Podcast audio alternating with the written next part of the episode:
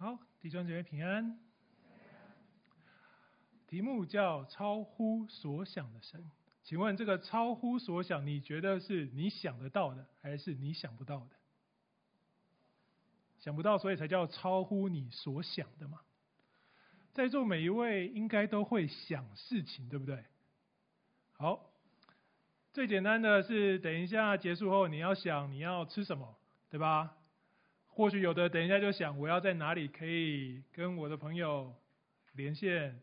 玩手游，或是你要去做哪些事情？你要念书，你要参加社团，你跟朋友有约，你都会想好，你会规划，然后你会行动。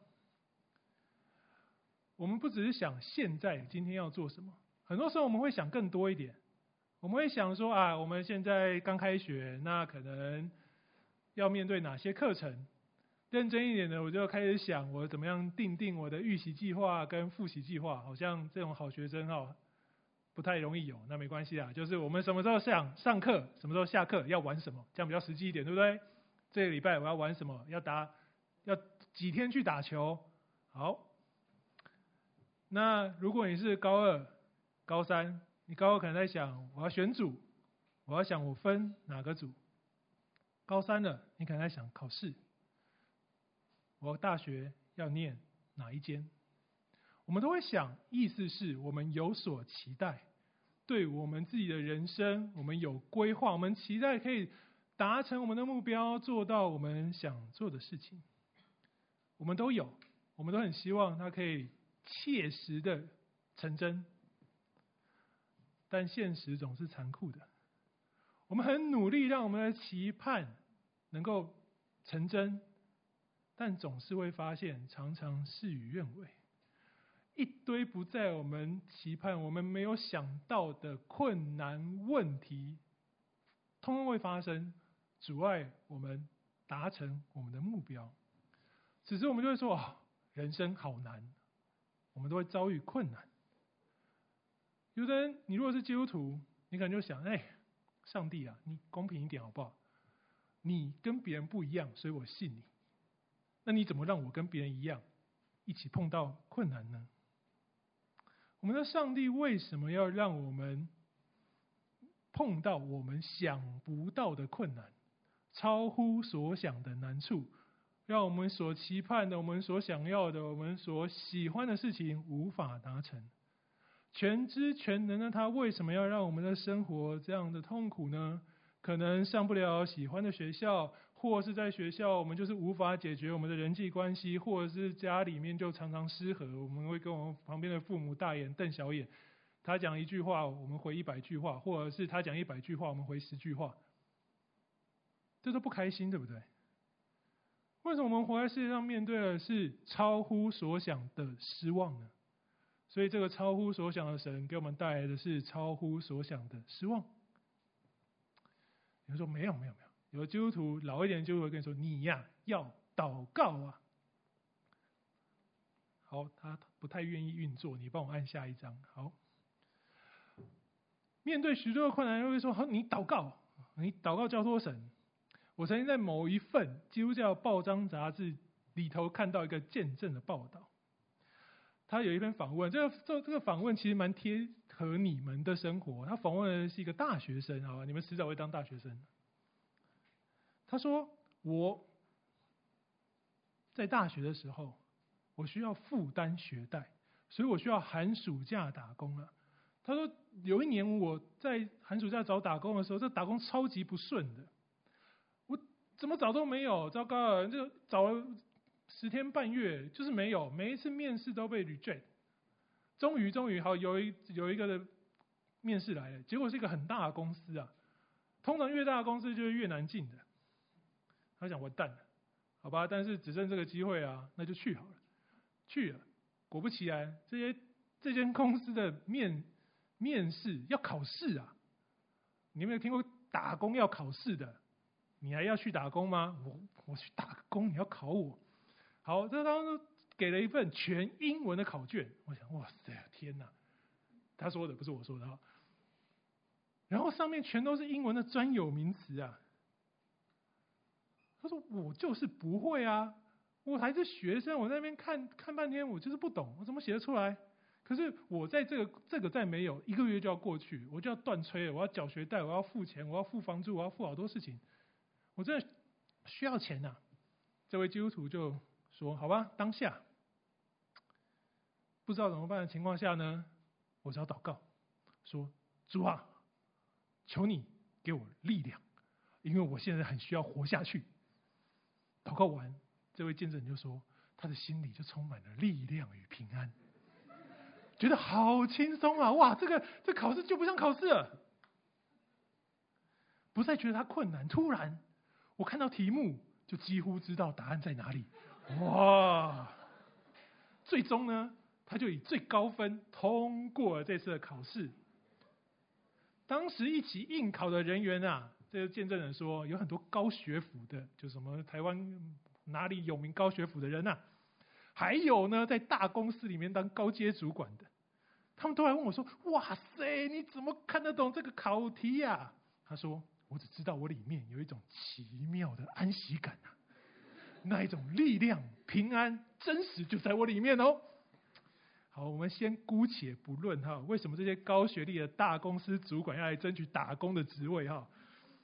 但亲爱的同学们，你们这个你们很熟啦。身为国高中生的你们，可以说是身经百战的考场老将了。请问，你有多少次像他这样子经历上帝这么特别的保守跟带领呢？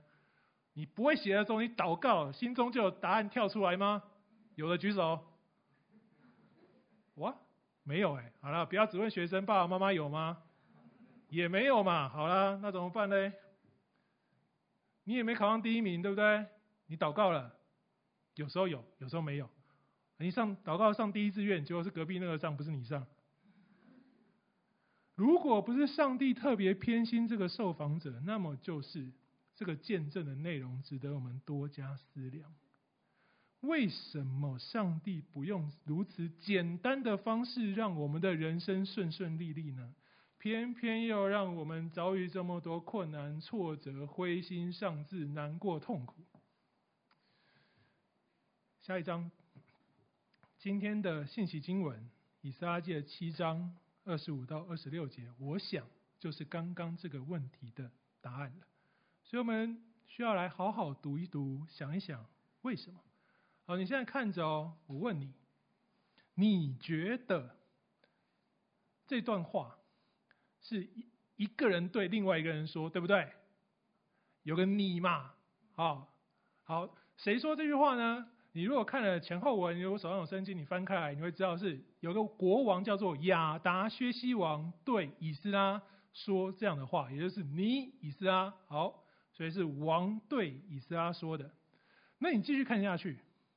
你觉得王对以斯拉说这段话是理所当然说的好棒，合情合理，还是王你怎么会对以斯拉说这段话匪夷所思啊？旁边人听到王对以斯拉说这句话会惊讶到下巴掉下来。请问你觉得是哪一个？觉得合情合理的举手。觉得怎么可能？你国王怎么对以斯拉说这样的话的举手。哎，啊你们不举手的是等答案的。那你没祷告啊？答案怎么会出现在你心中呢？好啦，我们要做出正确的推估，你必须先了解这个时期。说话的那个亚达薛西王啊，他跟犹太人跟以色列的关系到底好不好？你才会知道这段话说的合不合理嘛。如果他们很麻吉麻吉，说这段话应该的啊。如果他们彼此为仇，怎么可能说得出这段话？对不对？所以我们需要想一想。这段话到底在什么样的光景说的？亚达薛西王的父亲呢，在波斯历史上非常有名，叫做薛西斯。这人哪来的呢？他就是电影《斯巴达三百壮士》带着波斯大军去攻打温泉关被打败的那一个，那颗光头有没有？还带很多环的那个，很炫啊！他非常有名哦，他要去征服希腊，他很强，他带的那时候的波斯帝国的大军是。史上最强的之一，所以他带去了。他就是圣经里头记载的那个亚哈水鲁王，也就是以斯铁记的男主角。下一章，以斯铁记呢是在以斯拉的前面，在四章六节告诉我们，亚哈水鲁在位，这就是学习斯拉。他的国度刚开始的时候，他们他们就是那些敌人或者是非犹太人的人，上书控告犹大和耶路撒冷的居民。好。这句简单的描述看起来没什么嘛，就就这样啊。从大流士他前面的王，从居鲁士他们一回去的时候，所有的仇敌都在控告这些居民啊，感觉没什么。但事实上呢，这一次的控告啊，几乎给犹太人带来灭族的危机啊。细节呢，就在以斯帖记当中。我们今天只简单看一个，那我很鼓励你，今天你跟你爸妈都来了。你回家跟你爸妈好好一起看一看《以斯帖记》，你就会知道这段故事多惊心动魄。下一章，在《以斯帖记》的三章八到十一节，哈曼就是一个大坏大坏人、大奸臣，他对亚哈随鲁王，也就是对薛西斯王说：“有一个民族啊，散居在王国各省的民族中，与众不同，他们的律例与万民的律例不同，也不守王的律例，所以。”容留这个民族对王无益。现在，薛西斯王啊，如果你认为好，请下圣旨灭绝这个民族。你这样做，我就捐一万他连德银子交给你手下管财政的人，算你的哦。于是，王就立刻从自己手上摘下戒指，给犹太人的仇敌哈曼，对哈曼说：“哎，好啦。”你看你对我这么好，因为我这么设想，这银子我不要了，你留着。但是我把你所说的这个奇怪的民族交给你，可以照你眼中看为好的对他们。犹太人的仇敌哈曼拿到了王的戒指，这有什么重要的呢？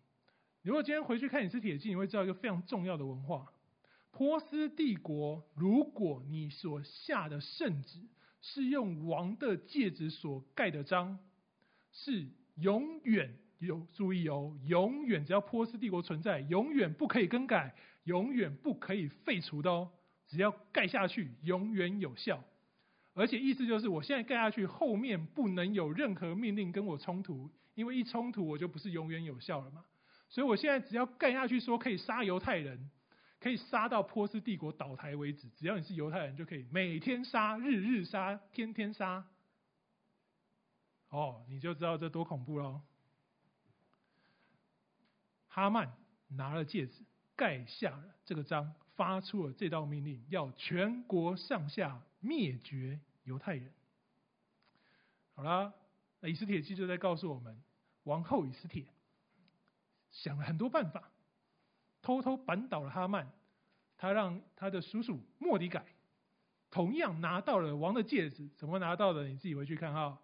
也要拿到王的戒指哦！现在要来拯救犹太民族，那怎么救嘞？我们刚刚说后令不可以违反前令啊，前面已经说要杀，你就不可以说废掉不能杀，没有这种事情，怎么办？可是后令如果只要不违反前令，你在你的范围里头仍然有完全的法律效果。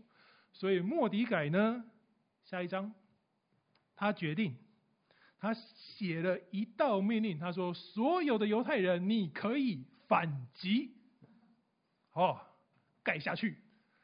你想想啊，我们刚刚说永远有效，哎，永远打来打去，你杀我合法，我杀你合法。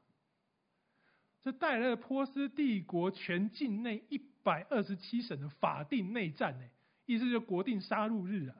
你现在要杀犹太人，站出来哈！你犹太人不想被杀的也站出来哈！就这一天。讲好啊，就一天啊，不能永远杀下去，这样怎么办呢？今天哈对决，你们杀个痛快，谁强谁就活下来。十二月，亚达月就是十二月十三号，就这样做了。犹太人的仇敌盼望打赢他们，但是犹太人反倒制服了那些恨他们的人。犹太人在亚哈随鲁王各省里面聚集，下手击杀那些要害他们的人。没有任何人可以在犹太人面前站立得住，因为各民族都惧怕他们。这些这些事情，就是亚达薛西王，也就是以斯拉我们刚刚所念的那个王，他继位的时候发生的事情。因为呢，在波斯历史中，我们刚刚说的那个薛西斯王，就是在内乱当中被暗杀的，也就是在这些内乱里面，王也挂掉了。亚达薛西王就此登上王座。所以，以撒记我们之前看过了四章的十一到十三节，那些犹大和便雅悯的敌人听到亚达薛西王上任上任，他马上就上奏告诉王说：“我跟你说，王啊，你这些打赢的这些大胜的犹太人要叛乱啦！他们盖了一座坚固的城啊！你看他们这么强，我们大家都怕他们。他们这样盖下去，你的波斯帝国就不保啦！”亚达薛西王一听，立刻下旨，用他的戒指盖下去，说：“停工。”这些就是七章一节的这些事。下一章，就这样停工。但是这个亚达薛西王很聪明啊，他留了一个后路，他不好得罪这些犹太人啊，这么强，刚刚打胜呢，各民族都怕他们，所以他说。那个直到我再降旨，所以他自己把他的圣旨完善，两边都有退路，哪边强我就听哪边的。讨厌犹太人的墙就不准盖，犹太人现在很强，那我就下旨可以盖。你看这王聪不聪明？很聪明呐、啊。亚达薛西王把事情变得更复杂了。犹太人虽然在以斯帖记胜过他们的仇敌。但是有一好没两好啊！现在突然不能盖了，而且这个不能盖只有一个条件可以盖，没有别的方法喽。只有国王说可以盖，你才可以盖了。第一次停工的时候是大家说，哎，到底可不可以盖？不知道哎，啊，管他的，先盖了再说。然后大流士王就说，哎，奇怪，你们怎么在盖房子？他们说，那个你你前面那个居鲁士说可以盖的。他说，哦，是真的哦，那我找一找，找到你就就就可以盖，他就找就找到就盖。这一次不一样哦，永远有效的命令说不准盖。你现在是唯一的方法就是讨好王了。王所立下的法条，只要波斯存在，就没有更更改的可能。王不想得罪民族，那些很害怕。我希望你不要太弱，这样子我的帝国才不会失衡。啊，你们很强的，我也不希望你太强，但是我不敢得罪你，说你永远不能盖，免得你真的叛变，我也很惨。所以两方取个平衡，重点是谁讨王的欢心，谁就赢了，对不对？好，下一章，从这样角度，你再看一看这段经文，请问以斯拉在做什么？亚达薛西王在七章的二十五到二十六节对以斯拉说：“你呀、啊，以斯拉。”要照着你上帝赐你的智慧，指派所有明白你上帝律法的人做官长、审判官，治理河西所有的百姓。呢，教导那些所有不明白上帝律法的人，如果他不遵行呢，你就把他定罪、处死、充军、抄家或囚禁。官很大，基本上成为某种宗教巡抚、宗教总督啊。他可以带人回去耶路撒冷视察跟献祭。他拥有一切调动资源的权柄，他可以指派明白上帝律法的人做官呢，而且他管所有河西的百姓，而且做的事情是教导他们上帝的律法。这对所有的波斯人跟所有的规划犹太人来说，你想得到这一天吗？突然下旨完就变成这个结果嘞！如果你是那群民族，你是犹太人。你听到这句话，你会觉得怎么样？天哪，太不可思议了吧！然后你如果现在知道这是耶和华所做成的，你觉得这是一个怎么样的神？天哪，一个超乎我所想的神，一位大有能力的神。同时，我们刚刚这样讲下来，以斯拉世界的强暴、跟独裁、跟不合理，非常非常的严重啊！我们今天的世界。你们所过的生活其实也没有差太多啊。我们好像永无止境的困在 COVID 的疫情当中。你们学校三不五时就停课，可能下礼拜就不会再停了，改法令了。可是口罩要一直戴啊。你永远不知道什么时候你会染疫。然后好，你知道世界在打仗，乌俄战争在打，然后两岸关系又不好。我们是基督徒没错啊。你说我们为这祷告，可是我们祷告，我们还是害怕啊。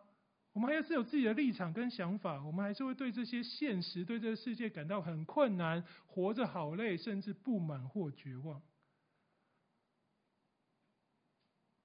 同学，以斯拉也活在这个世界，但是他为什么跑到王的面前，让王对他说这段话呢？为什么以斯拉可以在所有人一模一样的压力、跟艰难、跟逼迫当中？让王说出这段话，使人看见一个超乎众人所想的耶和华。那我们为什么只能在艰难啊、考试啊、疫情、战乱、在升学、在人际关系、在疫情当中，我们总觉得一个是没有听我们呼求的上帝？为什么他会这样子？那我们却没有觉得神是如此超乎我们所求所想？以撒跟我们的差别到底在哪里？下一章。当王的命令发出的时候，没有人可以抗拒这个现实，所有人就只能默默的等的时候，以撒不是这样做，他决定立志考究遵行耶和华的律法，又将律例典章教导以色列人，他就精通了律法。亲爱的弟兄姐妹啊，面对无能为力的环境，以撒没有说，反正我不行就算了，我躺平嘛，怎么样？或者是我说，我就祷告上帝，你给我答案。你不祷，你不给我，你就是不爱我。你不帮我解决困难，你也不爱我。你不可能就像我们刚刚说，你不可能是考试的时候说上帝，我现在你让我考试过关，不然我就不信你。基督徒不是被动的等待否极泰来，而是选择让你自己更认识神，更明白上帝的话语，精通神的律法。为什么？因为很多很多的时候，神所为我们创造的机会，是你原本的你还没有改变的你，无法想象、无法掌控、无法揣摩的，你根本想不到，你也无法预备好自己。你只有开始做了这件事情之后，你才会开始看见神的作为，因为你的眼睛被神的话语打开了，然后你可以开始凭着上帝所。话语所赐给你的信心，去忍耐，去坚持，去等待。纵然你的环境没有改变，但是你变了，因为你弄懂了神的话，你就开始可以做出不一样的事情。因为你开始看见神在万事当中那隐藏的心意。你必须先像以斯拉一样，立志考究圣经的话语，精通它。下一章。同学，人不能预备自己想不到的事物。你们看过这玩意儿吗？你现在看到了，但是我如果把上面的图遮掉，我告诉你“焚火台”这三个字，你知道是什么吗？这是你如果要去露营的时候，你所需要的必备器具。如果想要在野外生火，你就需要这个叫做焚火台的。如果你一辈子没有听过这个名词，你就绝对不可能带着这个东西去野外露营生火。只有你知道焚火台，或者是你知道自己有焚火台，你才会开始相信，你去到黑暗的荒郊野外，你可以有着一堆明亮跟温暖的柴火，对不对？因为你知道你带了，你有了，你知道你去了，你可以生火。所以同学啊。你掌握在手中的，其实只有上帝的话语，不是世界的变化。世界是那黑暗的荒郊野外，上帝的话语是灯台，也就像这个焚火台。这是值得你立志考究、投注心力的，不是去眼睛定焦、关注在世界的尔虞我诈，或者是彼此算计，而是在这个至圣的真道上造就自己，借着圣灵祷告。保守自己藏在上帝的爱中，仰望神的怜悯，打开你的眼睛，看见神的心意。这就是以撒做的事情。他明白了，他做了，他乐意摆上，走到想尽办法，去到亚达薛西王面前。是他努力的吗？不是哦，人预备好，神就开路。下一章七章六节说。王允准以斯拉一切所求的，代表他是可以向王求的亲信哦。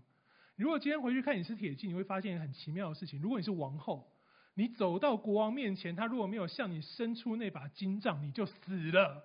你是王后哦，你走过去，你走到王面前，他如果没有伸出金杖说你可以来，你就挂掉了。以斯拉可以走到王的面前求东西，然后王允准他一切所求的。下一章，为什么？九正是尼西米，以斯拉是祭司，为什么以斯拉可以走到王的面前？好，下一章哦，你看一下。这整段就能告诉我们一件事：王很害怕，他希望以斯拉去帮他祈求啊。所以你想一想，为什么他要以斯拉帮他祈求？他可能某一天不知道上帝做了什么事情，他突然很害怕上帝。他现在跟上帝沟通一下，说：“你不要这样子对付我。”可是我跟你不熟，我跟上帝你不熟，我讲你不听，那我怎么办？我现在找一个你的好朋友，最认识你的以斯拉来帮我跟你讲。所以他就把以斯拉找来，成为他专属的耶和华。御前律法家，要他跟跟上帝求一求，不要害我，保护我的性命，让我可以好好的。以撒就此突然的名正言顺的以耶和华专家的身份，向王求恳事情。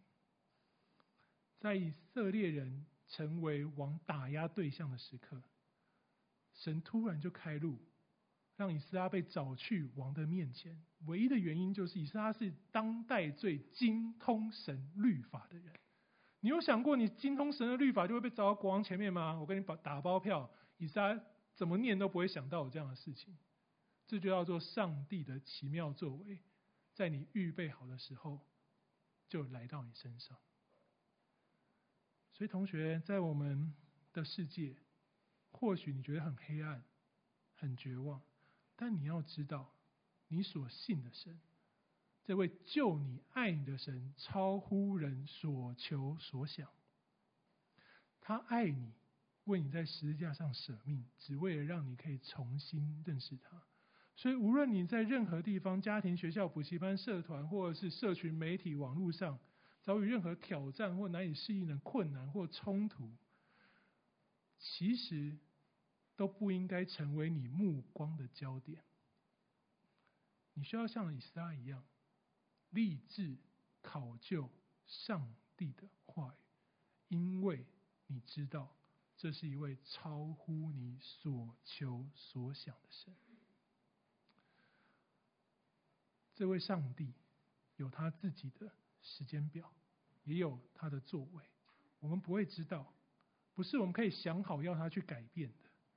我们必须调整我们自己的眼光，用信心去相信万事神有美意，因为他爱我们。就像你们今天所领的圣餐，是耶稣基督为你们所流出的宝血，他爱你们，会为你们着想。所以，当你认识他的话的时候，你可以相信，神是要打破你有限的精力跟想象力。让你在困难当中认识一个超出你过去所想的上帝，以至于你未来可以更认识他，更依靠他，面对更大的困难。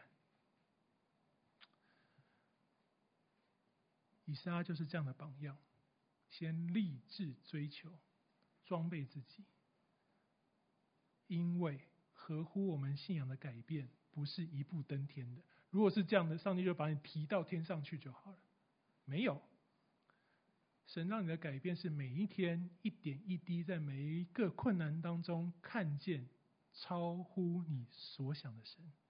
所以改变的力量呢，就是一点一滴在你无数的难处跟阻扰中，你若愿意坚持相信上帝的话语，你就会经历神奇妙的引领，像。以斯拉一样，我们一起祷告。天父上帝，我们感谢你，也让我们看见在数千年前一段真实的历史当中，你让当代的每一个人见识到了一个超出我们所求所想的上帝。主这段经历，愿主保守我们记在心中，成为我们面对困难的盼望。因为我们知道，主过去做了，未来也会做在我们身上。只要我们倚靠主，像以斯拉一样认识神的话语，调整我们的眼光，用信心跟随上帝，我们就必经历像以斯拉一样如此奇妙的带领。谢谢主，祷告奉靠我主耶稣基督的名求，阿门。